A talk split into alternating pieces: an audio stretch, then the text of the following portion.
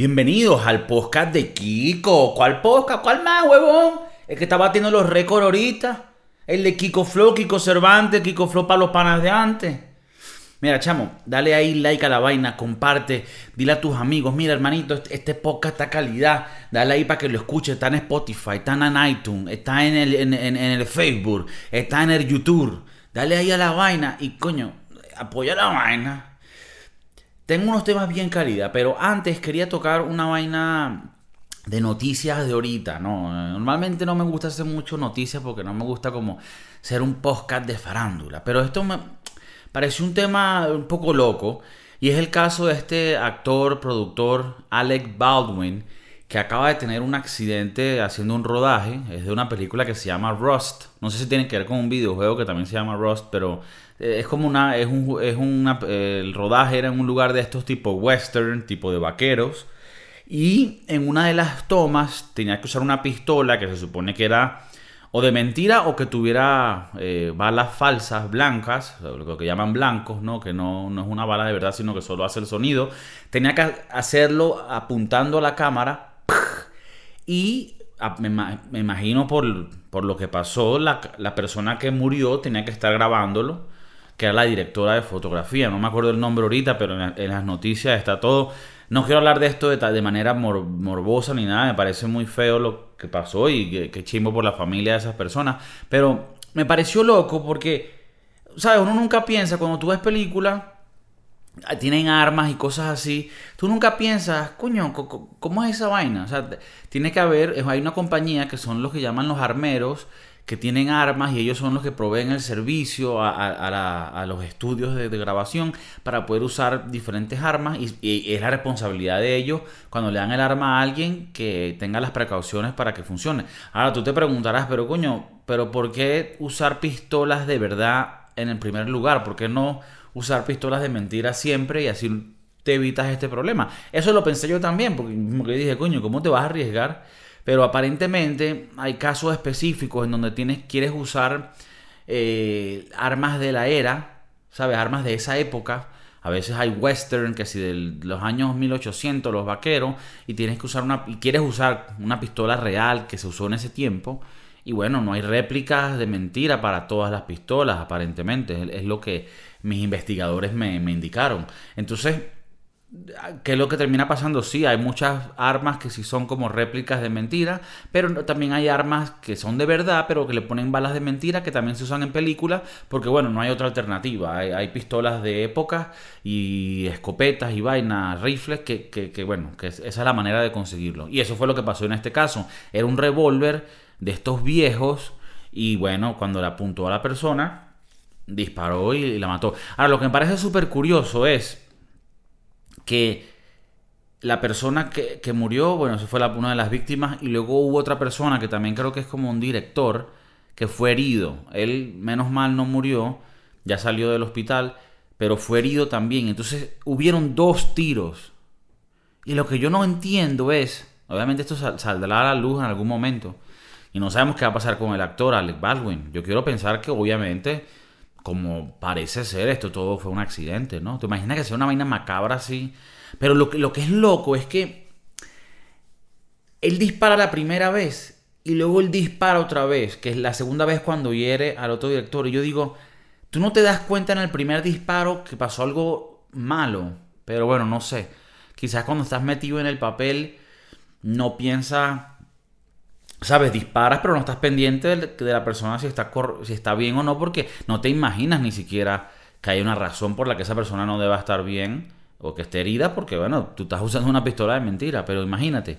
Pero sí, la toma era apuntando a la cámara y bueno, pasó este accidente. Creo que ya muchos conocen, la, han escuchado las noticias. Pero bueno, no sé, quería comentar de ese tema porque por, por eso, porque es algo muy loco. Creo que muchas personas nunca se hubieran imaginado que eso pudiera pasar. Eh, han estado usando como referencia un caso parecido que pasó con el hijo de, de Bruce Lee, Brandon Lee. Él murió, él era actor, eh, también de casi como su papá, de, de películas de acción de, de, pelea. Y él murió en un set también con una pistola de mentira. En el caso de él, era una pistola que tenía una bala de mentira, pero aparentemente habían como piedritas adentro. Eh, o sea, como que dicen que tienen que haber eh, los armeros que están dedicados a, dar este servicio, tienen que asegurarse que no haya ningunos pedacitos de nada en el cañón, porque así sea la bala de mentira, expulsa mucha fuerza si tiene una piedrita de un sucio o algo, puede herir. Y aparentemente eso fue lo que pasó en el caso de Brandon Lee. No es en el caso este de Alec Baldwin porque al haber dos personas heridas y dos disparos es porque lo disparó varias veces, entonces tenía varias balas. Pero en el caso de Brandon Lee hasta dicen que hay conspiraciones de que eso no fue un accidente, etc. No conozco la historia tan a fondo como para hablar de, de, eso, pero es otro caso que ha pasado en donde ha habido un accidente con un arma en un set de película y alguien murió. Muy triste, muy triste. Y bueno, me imagino que esto va a, causar que haya una mejora en las regulaciones de los armeros en, los estudios de película, porque esto no puede volver a pasar. Es una, cosa de verdad muy triste que se pudo haber prevenido. Pero bueno, eh, esa es una breboca por si estaban un poquito tristes hoy para que estén más, más felices, loco yo. Eh, bueno, hoy les quería hablar de inventos relacionados a la alimentación, a la comida, a las bebidas que han hecho que la humanidad, que la sociedad haya avanzado tanto en los últimos, digamos, 200 años.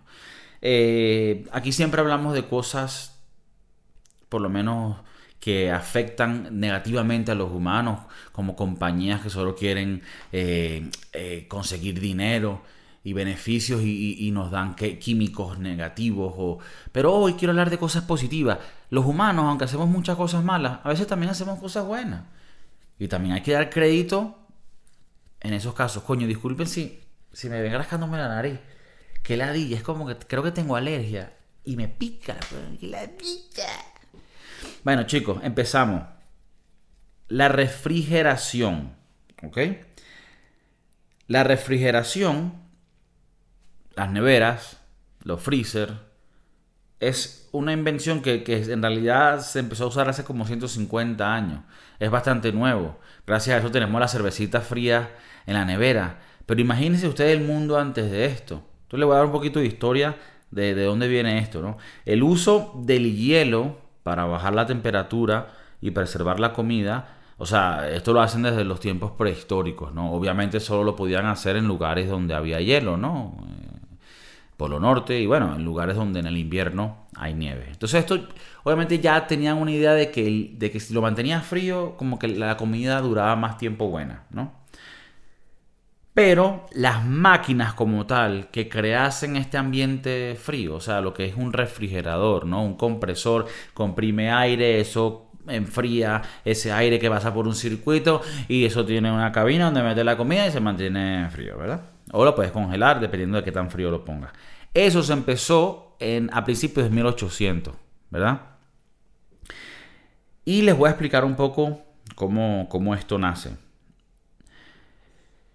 En el 1834, un inventor americano, Jacobo Perkins, Jacob Perkins, el pana Jacobo, estaba viviendo en Londres y creó una máquina que era la primera máquina de vapor comprimido que era un sistema de refrigeración.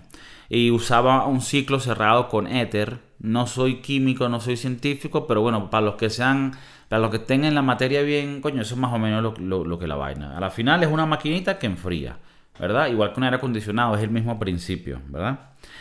Este prototipo funcionaba, pero no fue comercializado en su momento. Más adelante, llegando más a 1900, es cuando logran hacer como quien dice, una máquina que pueda ser comercializada, como muchas cosas en el mundo, primero se crea de una manera más industrial y con el tiempo lo refinan para hacerlo más barato, para que sea comercializado y lo puedan comprar muchas personas. Y ahí es cuando revoluciona porque todo el mundo tenía un refrigerador. Esto imagínate lo que cambia la cultura de la comida, porque ahora poder guardar comida ya te, te cambia la visión y las posibilidades que tienes, ¿no? O sea, por lo menos, una cosa curiosa que pasan de la necesidad es que el jamón serrano, una de las delicateces más ricas, viene de la falta de tener algo con que preservar la comida. No tenías un refrigerador, no tenías nieve todo el año. Entonces, ¿qué hacían? Bueno, salaban estos cortes de carne y se mantenían preservados. Y a su vez, bueno, creaba una textura en la carne que era muy rica Y bueno, de ahí vienen muchas cosas, ¿no? De, la necesidad de preservarla. Pero entonces cuando al, al principio de 1900 ya se comercializa el uso de los refrigeradores, coño, imagínate lo que eso cambia puede ahora la gente tomar cerveza fría. Antes de eso la cerveza era caliente. Tú dirías, coño, la cerveza existía antes de, que se pudiera enfriar. O sea, había gente que simplemente había cerveza caliente, ¿sí? Y la cerveza tiene mucho tiempo. Porque claro, tú te pones a pensar, los alcoholes todos vienen de fermentar algún tipo de vegetal o fruta. ¿Y de dónde, y de dónde viene esto? Bueno, tú, te podrás pensar que alguien dejó un, un pote de uvas o de lo que sea por mucho tiempo ahí se empezó a poner mal y eso se fermentó. Porque todas estas cosas, algunas las descubren científicos y otras se descubren por, por accidente. Fermentar cosas para crear alcohol es algo que se hacía hasta en los tiempos egipcios. Me imagino que bueno, la sanidad eh, no era tan, tan arrecha como es hoy en día, pero se, se hacía. Entonces imagínate, hasta hace 150 años tú no te podías tomar cerveza fría. Entonces es fuerte eh, eh, estos cambios. A ver, bueno, tal vez estoy hablando mierda, porque si estás en un lugar, le puedes echar, bueno, pero tú no puedes echarle hielo, una cerveza, no sé. Porque el hielo, si te vas para, ponte, para el Polo Norte, ahí te podían dar una cerveza fría, congelaban el vaso y te la echaban. Bueno, el punto es que era jodido tener una cerveza fría en esos tiempos. Y desde ese entonces, tú no puedes pensar en una cerveza que no sea fría. Pero obviamente estoy hablando ya como un borracho. Pero la comida, guardarla para que no se dañe, si no tenías que cazar todos los días. Entonces, esto ayudó a que pudiéramos evolucionar a las ciudades porque había manera de, guardar comida de, manera industrial. Seguimos con la siguiente invención que, que revolucionó el mundo, ¿no? Lo que es la pasteurización. El pana Louis Pasteur, el francés, creó el sistema de esterilización, ¿no? que prevenía la contaminación en la comida de bacterias, especialmente en la, en la leche, ¿no? Fue una de, de, las primeras cosas que se usó. Prácticamente lo que es la pasteurización es calentar la leche para que a una temperatura el bote todas las bacterias y la leche queda buena y, y dura buena más tiempo. Porque obviamente cuando tú tienes algo que ya tiene una bacteria, con el tiempo se va duplicando y jodiendo la vaina. Si no tienes esa bacteria, ella va a durar más tiempo. Algo tan simple, pero que coño, eh, en su momento lo crearon, más o menos en los tiempos de 1800 también. Aquí por lo menos dice una historia, ¿no? Que el pana Pasteur en 1862 fue cuando hizo este proceso por primera vez con la leche.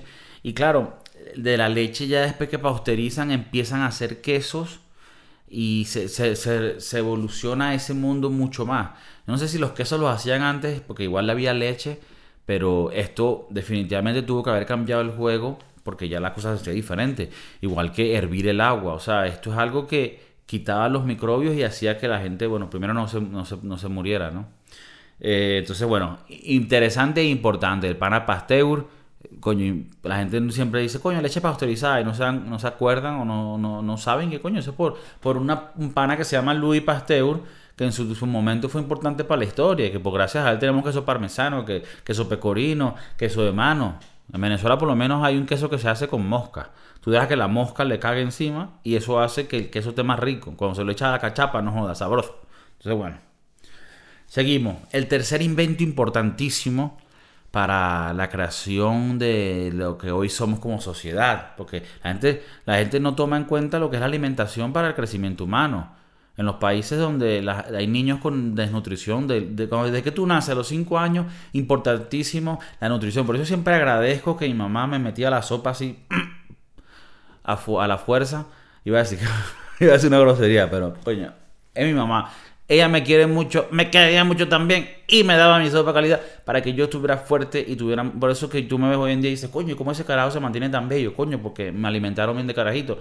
Pero si no te alimentan bien de carajito, afecta tu crecimiento, tu, tu, tu inteligencia, toda esa vaina se puede joder y puedes, coño, ponerle un camino bien chimbo a un carajito. Entonces imagínate lo importante que es la comida, no solo para la evolución de tu felicidad, sino para la evolución como tal de la raza humana. Entonces el tercer invento en estos años 1800 y pico es el proceso de enlatado. el proceso de enlatar comida para preservarla por mucho tiempo. Esto revolucionó el mundo y, también el mundo militar, porque imagínate tú lo difícil y la logística que era llevarle comida a tropas militares. Si, y si la comida se dañaba, ¿cómo la guardaba? O sea, era una logística increíble. Cuando pudieron hacer este sistema, que uno pensaría que es algo nuevo. Esto en el 1800, mira, les digo, 1809, un francés también, Nicolas Appert, fue el primero que creó esto. Entonces, ¿cómo, cómo nace esto de, enlatar alimentos? Bueno, él agarró un frasco de, de, vidrio que tenía un cierre arriba y ellos cocinaron algo adentro, imagínate, cebollas o lo que sea, carne, pero lo cocinaron con cerrado, o sea, ellos lo cerraron y después lo cocinaron de manera que estuviera al sellado. Y él al cocinarse dentro de ese eh, encapsulado, hacía que esa comida pudiera durar mucho tiempo. Y ese fue el origen de, de, los enlatados. En realidad, este carajo que lo creó fue porque en su momento Napoleón Bonaparte que necesitaba una manera de alimentar las tropas más eficiente y ofreció 12 mil francos en su momento para quien inventara esta vaina. Entonces este carajo lo inventó. Eh, lamentablemente, para Napoleón no fue suficiente para ganar la guerra. Bueno, no sé si, lamentablemente o positivamente, no sé, yo no soy francés, pero el punto es que el carajo igual se jodió. Pero desde ese entonces ya se conocía que luego como muchas de estas cosas se crean es por la guerra y después se comercializan al mundo normal. Pero bueno, ya desde ese entonces la gente empezó a especializarse un poco más y lograron hacer enlatados mucho más eficientes y hoy en día hay enlatados que te duran 5 o 10 años y la gente que hacen estos búnkeres y se meten abajo la tierra logran tener comida que dure mucho. Chale bola esta historia, una anécdota, que en el 1800... Hoy tengo el teléfono aquí porque si no, no veo en la pantalla y esto es más que todo para las notas, coño, para, traerle los datos que son, porque si no la gente dice, coño, hijo, y los datos que son, de bola que son, mamá hueva, aquí están los datos. Entonces, mira, en 1865, en el, en el, eh, en el río de Missouri, de Missouri, en Estados Unidos, el, creo que es el, río más largo que recorre Estados Unidos, hubo un barco, el barco Bertrand, en ese tiempo había mucha influencia francesa, me imagino que Bertrand viene de allá, se, se, se escoñeta, se hunde este barco en 1865. 109 años después, en 1974, rescatan e, e, este barco. O sea, ¿sabes? Como cuando la gente va y busca un barco que está hundido y, buscan qué coño hay, si hay tesoros y huevona. Y consiguieron un coñazo de comida enlatada. Toma en cuenta que ya cuando este barco se hunde en 1865, ya habían pasado más de 50 años desde que se había creado el sistema de enlatado. Entonces ya enlatar comida en ese tiempo ya era algo normal, que me parece loco, no pensaba que tan, tan atrás en el tiempo ya tenían estas tecnologías. Pero bueno, este barco tenía muchas muchos recursos alimenticios en forma de enlatado. Y 109 años después testearon la comida y dicen que aunque obviamente el sabor, el aspecto, el valor nutricional había bajado un poco, todavía era comible y no estaba dañado, no tenía bacterias. O sea, que se había mantenido por 109 años Imagínate, cuando tú ves una lata de atún que te dice que, que dura 5 años, en realidad dura mucho más, pero eso es lo que ellos te certifican que vas a tener el sabor como tal, ¿no? Pero una, locura, ¿no? Por lo menos cuando hablan de misiones en el espacio. Eh, eh, la única manera que eso se puede hacer es que logramos encontrar manera de preservar comida enlatada, porque al final aunque están a ver, están metidas en un sobre o lo que sea, sigue siendo el mismo principio, ¿no? Eh, lo, del, lo del natar más que todo porque con el aluminio era muy barato hacer un contenedor, ¿no? Pero esto, este mismo principio de enlatar, aplícalo para lo que sea, ¿no? Lo puedes meter en una bolsa, en un vidrio, en un plástico, con tal de que el proceso sea el correcto. Pero bueno, imagínate, enlatado, es una vaina increíble. Eh, que gracias a eso hoy en día, coño, ¿quién no se ha comido un, un atuncito con unas galletas de soda y tal, pum, pum, en la playa, pum, con una cerveza fría, gracias a la refrigeración? Coño, pero bueno, seguimos con el cuarto invento que revolucionó el mundo. La mezcla de semillas y la mezcla de animales.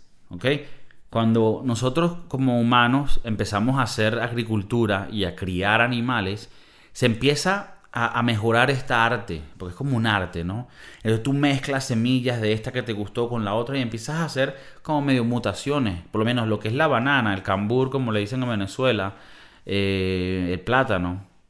Eso tiene en realidad, originalmente tiene semillas. Eh, una banana original tiene semillas, pero nosotros, la, bueno, nosotros no, en, la historia hemos poco a poco, a veces por, por sin querer queriendo, modificando eh, la genética de esa planta para que ya no tenga semillas. ¿Por qué? Bueno, porque para nosotros nos gusta más así, no queremos semillas. Entonces, ves como hay cosas tan, tan locas, o sea, por lo menos en el mundo animal, las vacas, eh, los cerdos, los pollos, ellos en realidad originalmente no eran así, eran mucho más salvajes su aspecto y tal, pero nosotros los hemos... Eh, prácticamente cambiado, como si fueran razas de perro, a nuestro antojo, para que sean, por lo menos, tengan más carne, tengan más esto. Entonces, todo esto tiene que ver con combinar especies en el mundo animal, que eso incluye también el mundo vegetal, ¿sabes? Plantas, frutas.